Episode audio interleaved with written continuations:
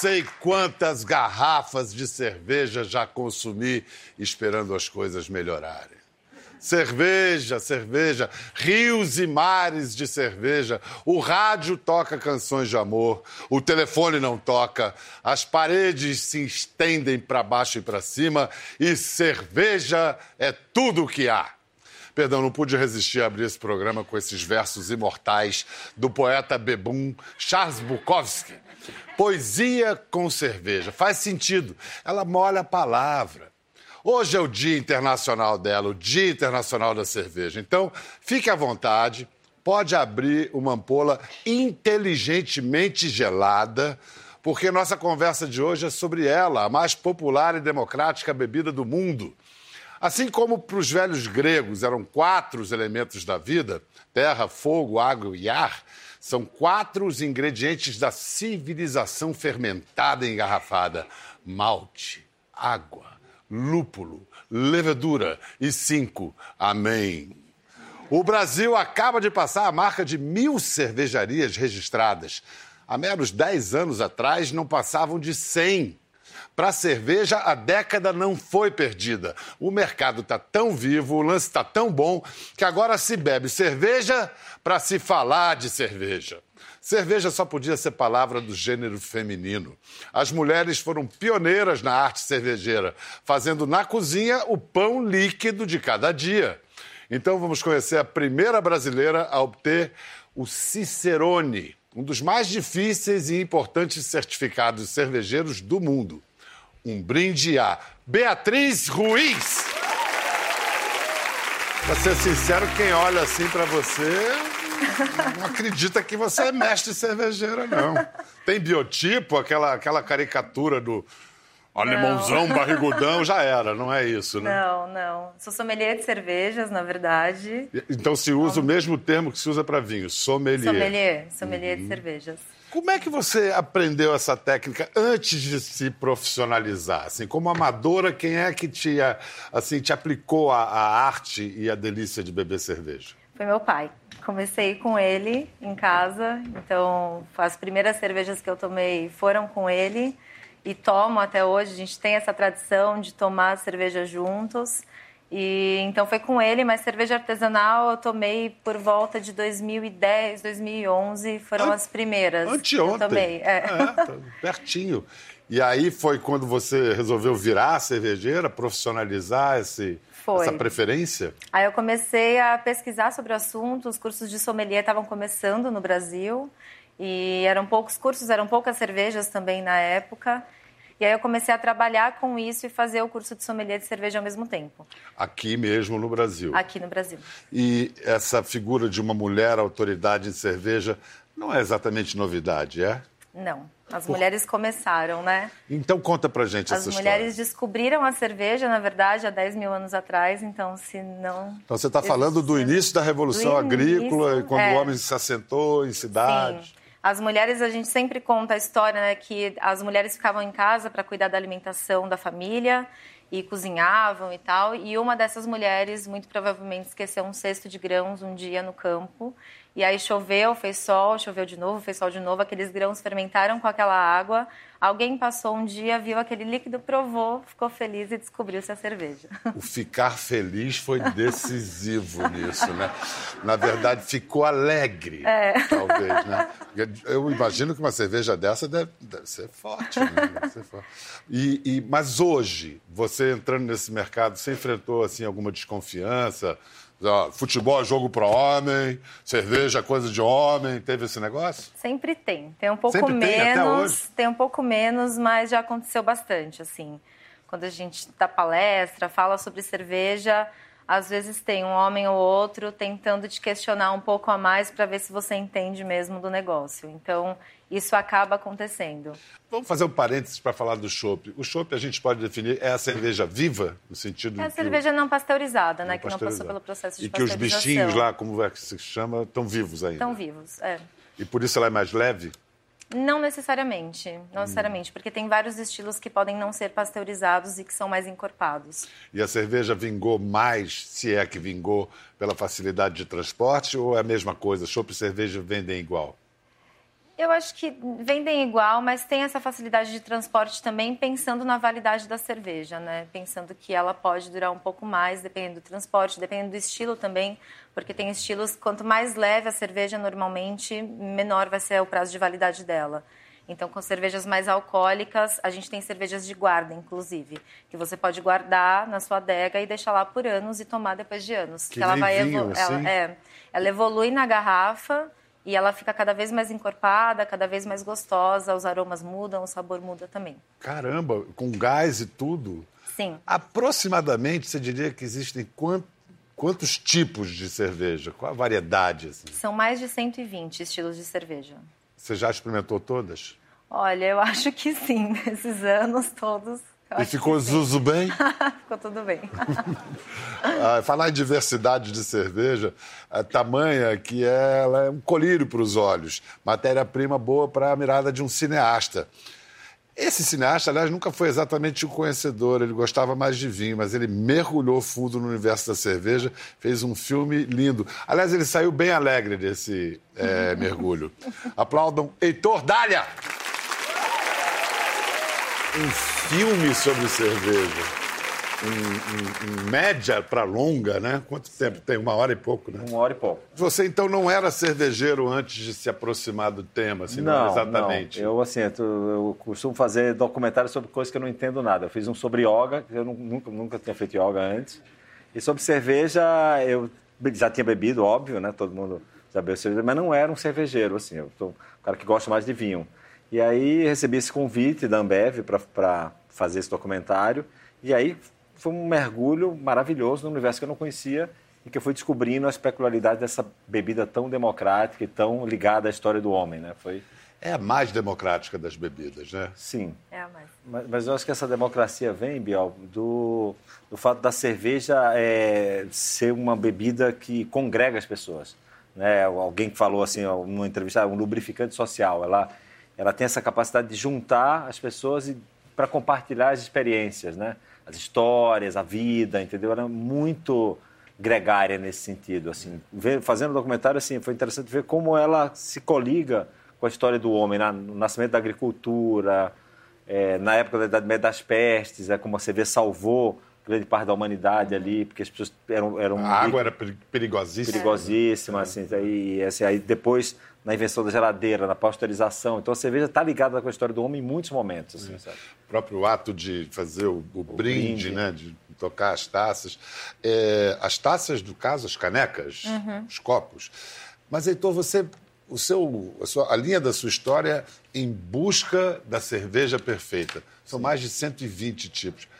É, mais uma pergunta retórica, é mais o gosto da procura você encontrou? É, eu acho assim que, na verdade, assim, era, uma, era uma pergunta que a gente sabia que não ia ter uma resposta, porque a perfeição, primeiro, não existe, e segundo, a busca que é interessante. Né? Você, a, a partir de uma, de, uma, de uma jornada, você vai encontrando personagens, ingredientes, lugares, histórias, entendeu? Então a, a busca é um pretexto para você ir desvendando um universo que é super interessante, super rico. Eu não imaginava que fosse tão rico, tivesse uma história tão interessante, assim, tipo, é, com uma, tanto as histórias com H maiúsculo, você pega, por exemplo, a proibição da lei seca americana, né, a, a, o desmonte das cervejarias na época da, da Segunda Guerra, quanto assim, as histórias pessoais de cada pessoa, né, que tem essa paixão e que vai... É, buscar a cerveja ideal, assim, tem uma coisa muito, muito a ver com identidade também, que é um tema muito recorrente hoje, a gente está no tempo das identidades, né?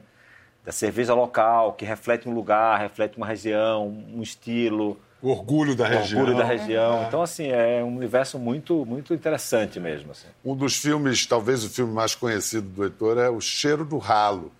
Mas ele, no, no filme que ele fez agora, ele, tá, ele comenta o maravilhoso cheiro do lúpulo o, o, o lúpulo. É... Primeiro, como é a planta? É bonita? Que, que aroma aqui, é?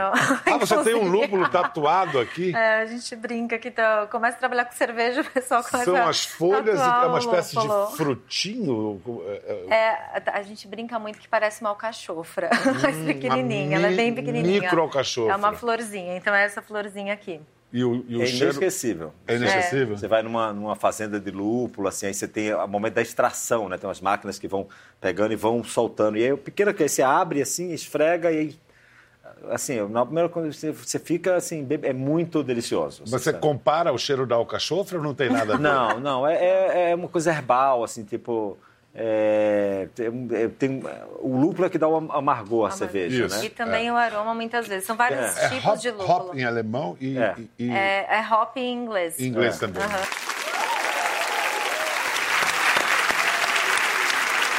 Olha, mas o, o Heitor não ficou tão sabido assim sobre cerveja por acaso, não. Ele teve uma, uma excelente assessoria e companhia técnica, histórica, científica. A gente vai chamar esse grande conselheiro do Heitor agora para comparecer e acrescentar a nossa conversa, o jornalista e sommelier de cervejas, Luiz Celso Júnior. imaginar assim o, o, um neófito, né? um novato, como, como era o Heitor. Sim. Primeira lição no Beabá, o que, que você diz para apresentar ao maravilhoso mundo da cerveja? Você bebe cerveja? em, geral, por aí. em geral, a resposta vai ser sim, né? É, Muito gente... difícil encontrar alguém que não bebe. A primeira pergunta que eu fazia é o que é uma cerveja? O que é uma cerveja? Cerveja é uma bebida à base de quatro ingredientes, mas principalmente é uma experiência, né? Eu acho que o Heitor trouxe isso muito no documentário, dessa experiência da cerveja, que se encaixa aí em vários gostos pessoais das pessoas. Peraí, mas a experiência a que você está se referindo é a experiência de é, combinar esses ingredientes ou a experiência de beber? De beber. Ah, né? De beber. Para o público, normalmente é a experiência de você beber uma boa cerveja, né? ela sim é um produto fermentado, né, a partir aí de um mosto de cevada, de malte de cevada, com adição de lúpulo, né, fermentado por levedura.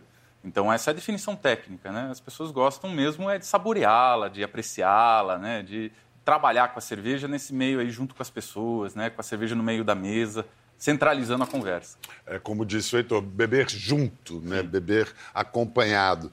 Ah, há pouco a Beatriz estava falando da origem da cerveja lá há 10 mil anos, na nossa Revolução Agrícola. Então vou te fazer a pergunta: o que, que veio antes? Não é o ovo ou a galinha, não. É o pão ou a cerveja? É uma boa pergunta. Ninguém sabe ao certo qual veio antes, o pão é a cerveja. Mas tem um especialista que se chama Patrick McGovern, ele faz uma pergunta no livro dele. Ele diz o seguinte: o homem neolítico ele já pensava como a gente. O que você faria se eu te desse um punhado de cereais? Pão ou cerveja? Eu não sei, eu faria cerveja. Não sei. né? Então, acho que as duas coisas são irmãs, nasceram mas, juntas. Mas por quê? Só porque o pão mata a fome, mas não dá onda, é isso? Não, também, né? Não, a cerveja é um pão líquido, né? Ela alimenta. É. E normalmente, aonde se fazia o pão, se fazia a cerveja. São produtos irmãos de longa data. E essa volta às origens da, da, experimentação e da produção artesanal, quando e, e, por que que se deu? Uh, a gente fala que por volta do final da década de 60, começo da década de 70, houve o que a gente começa a chamar de renascimento da cerveja artesanal, que é o resgate histórico de toda essa história cervejeira que a gente viveu lá atrás. Uh, ao longo do século XX, a gente meio que esqueceu ela em função de uma cerveja única, que... a American Lager que tomou conta do mundo. Tomou Isso foi o mundo. principal evento cervejístico do, do século XX. Né? Sim. A invenção da Pilsen, uma coisa muito disruptiva, e depois a sua adaptação para uma cerveja mais leve, que é a American Lager. Então, ao longo do século XX, a gente basicamente só viu esse tipo de cerveja. Isso foi o quê? Foi a força da indústria que implantou a facilidade de produção? Também, todos os fatores. E o consumidor, na época, pedia algo mais leve, né? algo mais é. fácil de beber. Então você tinha. O século XX já foi pesado o suficiente. Né? e também. E... É, é, é, o começo da massificação em geral, né, na questão da indústria. O uhum. fast food aparece muito, os congelados se desenvolvem muito nessa época.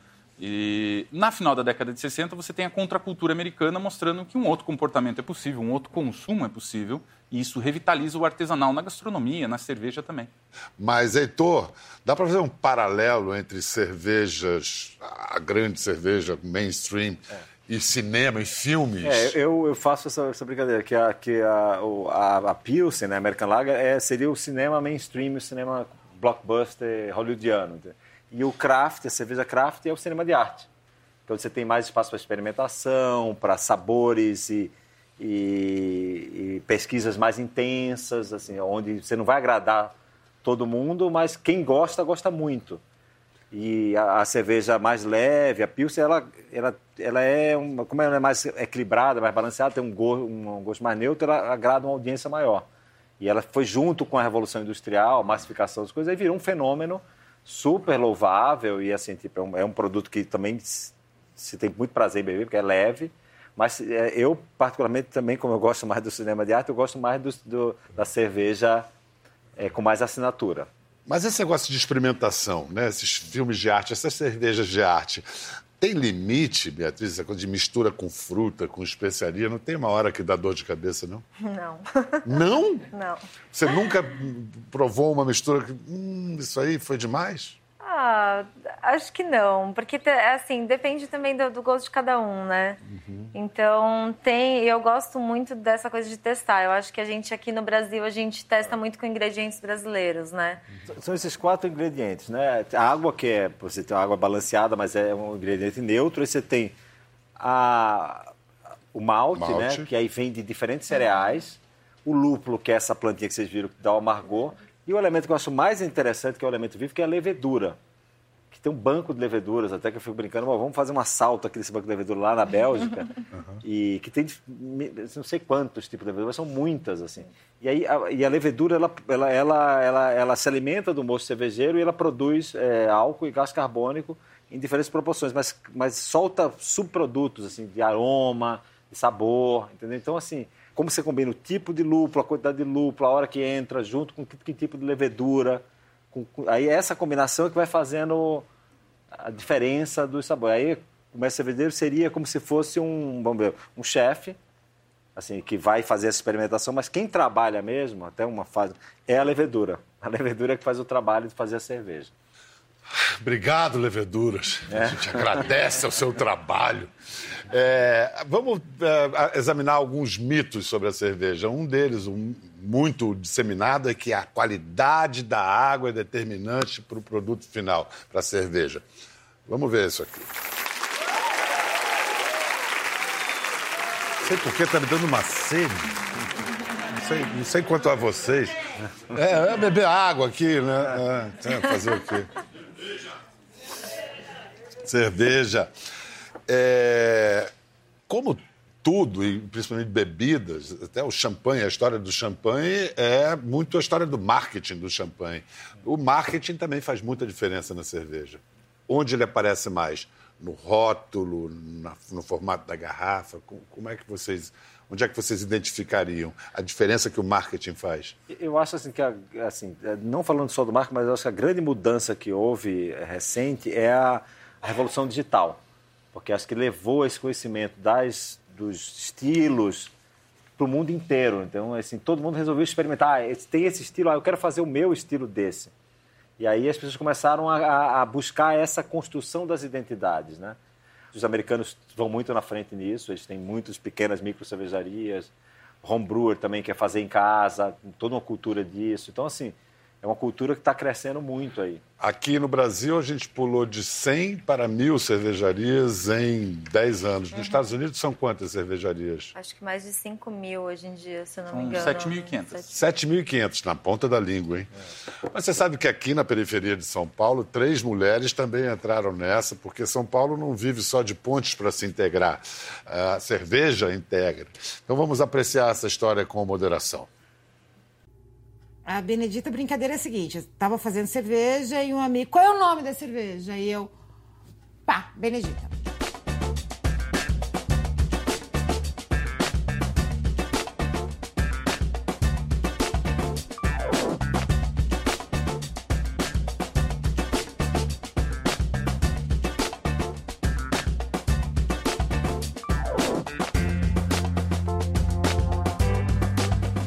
Gosta de cerveja, só que a gente tem que passar pela ponte para poder consumir.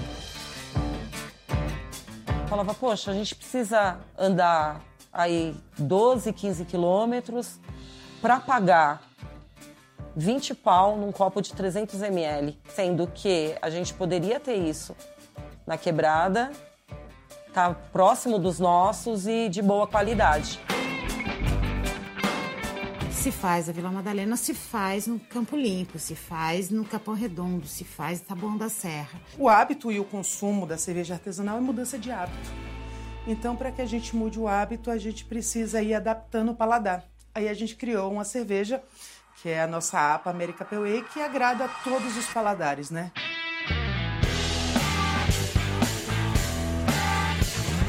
Isso aqui era a nossa lavanderia, né? A gente começou a crescer, a demanda pela cerveja Benedita começou a crescer e a gente fez uma adaptação no fundo de casa. A gente fazia como brincadeira, né?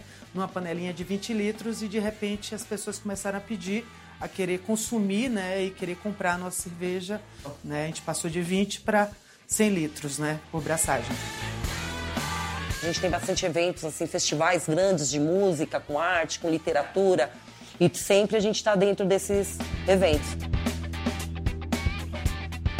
Está muito enraizado essa bebida feita para homens. Né, a bonitona de biquíni, roda de amigos que saem, pô, vou tomar uma, porque a mulher vai encher meu saco quando eu chegar em casa. Então, assim, a gente quis quebrar esse conceito. Cerveja faz quem sabe, toma quem quer e bar é lugar para todo mundo. Cervejaria aqui, quem mexe na panela aqui é só mulher, quem entra na cervejaria é só mulher. Homem aqui só entra para uma coisa, para ajudar a gente a carregar os barris e as caixas de cerveja, né? E na hora de consumir, que ele é um grande apreciador da cerveja benedita.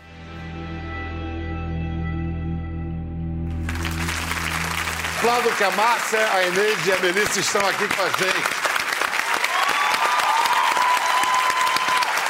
Beatriz, a, essa presença, esse mundo que está mudando, a presença da mulher no mundo é, também mudando, mudou a maneira de se vender cerveja, de se, porque antes a cerveja, a mulher era quase comparada ao próprio produto. Inclusive a gente pede uma loura aí bem gelada. Será que pede ainda? Não, pelo amor de Deus. O, mudou a publicidade, está mudando? Mudou. É, até quando a gente estava falando de marketing mesmo, sua pergunta, eu acho que a cerveja, acima de tudo, é revolução, né? É falar muito sobre comunidade, sobre evolução mesmo e sobre causas que estão acontecendo. E a mulher, por muito tempo, esteve dentro das campanhas de marketing de cervejarias no papel de servir cerveja sempre, não de tomar cerveja. E hoje você vê as campanhas com mulheres tomando cerveja. E eu acredito que muito disso tem do afastamento da mulher desse mercado cervejeiro, porque a gente não se via naquele papel de tomar cerveja, né? Sempre servindo, sempre sendo comparada à bebida e não consumindo. Então isso mudou muito hoje em dia. Fala, Heitor. Um detalhe também, durante o documentário eu encontrei algumas confrarias é, de mulheres que fazem cerveja e vão conversar sobre cerveja, discutem isso. Porque tem essa lenda, ah, a mulher gosta de uma cerveja mais leve. Gosto mais leve, que não é verdade, assim, tipo, as pessoas gostam de tudo, assim. Então, assim é, mas mulher não gosta de barriguinha. E a cerveja tem a fama da. Homem também não. É. É, a, a, cerveja leva essa má fama de. Né? Mas cerveja não engorda, Biel. Não? Não, quem engorda é você. A cerveja continua no mesmo tamanho. Não... Não, mas, mas então. Deixa eu explicar. Deixa eu explicar. De onde vem essa, essa fama de bode expiatório da cerveja, então? A, a cerveja em quantidade calórica, ela se equivale a um suco de laranja, né? O problema é que você não senta para ver futebol lá na, na, sua TV, em casa, e bebe 10, 10 copos de suco de laranja, né? 10 copos de cerveja, muitas vezes você bebe. Então, ela tem um efeito cumulativo como qualquer outro alimento. Se você comer pizza todo dia, você vai engordar, né? Mas a cerveja é mito, viu? Ela não engorda. Falando em correção política, e como falar da cerveja, falar das virtudes da cerveja, da reunião social que ela propicia, e não incentivar a doença do alcoolismo que está tão presente na sociedade? Eu acho que é falar sobre consumo responsável mesmo, né? Eu acho que com trabalhando com cerveja a gente fala muito sobre isso, né? De consumir moderadamente, consumir com consciência também. A gente fala muito dessa coisa de consumir harmonizando com a com comida, com alimentos, que é uma experiência completamente diferente do que tomar em excesso mesmo. Mas vamos modera, vamos trazer moderação para dados objetivos. Você bebe todo dia cerveja? Não, não. Tem semana que quase todo dia, mas Tem semanas quase todo quase dia. todo dia. Amadoristicamente ou profissionalmente? As duas coisas. As duas coisas. Heitor é mais de vinho, mas bebe uma cerveja. É, de vez em quando, assim, aprendi a gostar mais, assim, Agora que você conhece. agora que eu conheço, sei o que, que é, sei que, o que, que eu gosto nesse universo e tal. E aí, bebo de vez em quando, assim, tipo... E você, Celso, todo dia? Re- religiosamente. É, a, a e o que, questão... que é um consumo moderado bebendo todo dia? Ah, na cerveja artesanal a gente fala beba menos, beba melhor. Né? Então, uma filosofia que você bebe pelo sabor e não pelo excesso, pelo, pelo álcool, para ficar embriagado. Então, eu acho que é um bom norte. Pesquisas internacionais de saúde apontam que a cerveja pode ser, sim, saudável e participar de um estilo de vida saudável, desde que se mantenha a moderação. No caso de, dessas pesquisas, eles recomendam, no máximo, duas long neck de cerveja para homens e uma long neck para mulher. Né? Não é uma questão de preconceito, apenas de absorção física, peso, né? São miligramas de álcool pela quantidade de sangue do organismo. Então essas pesquisas elas têm essa margem de segurança, né? De algo saudável nessa medida. Honestamente, existe, existe cerveja sem álcool que preste? Existe. Existe? Mesmo? Uma tendência internacional muito forte hoje é a produção de cerveja sem álcool, inclusive pelas cervejarias artesanais. Então fala-se muito hoje no exterior e é uma tendência que só vai crescer, esperamos, que nos últimos anos. Porque é importante a gente ter uma cerveja sem álcool pelo convívio. Você pode aproveitar um momento, beber uma cerveja com seus amigos e ser o motorista da rodada. Por que não? Né? É, é algo que dá para vir. Agora, está surgindo uma figura nesse, nessas rodas de amigos que é o. no- como é que é o equivalente ao enochato? É o cerveja chato? Cervechato. Cervechato. Não, porque aqui me sabe a lúpulo, uma gota de levedura, né? Tem essa mala, né? Tem, tem muito chato. Tem muito chato, né? Tem E- essa coisa. E aí a gente começou a ouvir, nesse universo de entendidos, alguns ingredientes viraram vilões, como, por exemplo, o milho. Então a gente pode ter uma ótima cerveja com milho, ao contrário do que o senso comum passou a dizer há pouco tempo. Sim. É, tecnicamente, a questão de qualidade numa cerveja é você fazer um produto que você projetou e ter reprodutibilidade dele, ter controle né, da duração desse produto. Então, tecnicamente, dentro do ambiente cervejeiro, sim, eu faço a melhor cerveja dentro do que eu projetei. Né? E ela pode ser com adjunto ou sem adjunto. Né? Várias cervejas a gente muitas vezes acaba criminalizando pelo fato de ter adjunto. Mas para que esse adjunto está lá? Né? A que fim ele serve? É um adjunto de sabor? É um adjunto para quê? Tudo isso também faz do adjunto genericamente, muitas vezes como vilão, que não é um vilão, né? Ele, na verdade, ele está ali por uma função. É, pela nossa legislação, Biel, é, qualquer coisa na cerveja sem ser malte de cevada é considerado adjunto. Então, uma cerveja de trigo é considerado cerveja com adjunto, não é uma cerveja puro malte. A gente tem um exemplo aqui na plateia, um casal, Eduardo Cury e Tatiana Rodrigues. Por favor, aplaudam Eduardo e Tatiana. Como é que vocês se conheceram? A gente se conheceu num curso de sommelier de cervejas, né? Há cinco anos atrás, quando ainda estava aquele início daquele boom de, de, de estudo sobre, sobre a cerveja. Eu já fazia cerveja em casa, né? Já era home brewer. Ela já conhecia bastante também sobre cerveja, já, já, já tinha um conhecimento legal. A gente se conheceu nesse curso. Aí você chamou ela para conhecer a sua cervejinha lá em casa. É, eu, eu, como não era dos mais corajosos, né? Quando eu conheci ela, usava essa desculpa. Falava, olha, vou fazer uma cerveja aqui, não quer... Me ajuda, me ajuda aqui um pouquinho. Acabou em casamento, Tatiana? Acabou em casamento. É, toda a temática do nosso casamento foi relacionada com cerveja. No- Nossa no- lua de mel foi, foi lua, um lua roteiro de mel foi aonde? Foi onde? Foi na Europa. É, a gente fez o roteiro cervejeiro belga, alemão.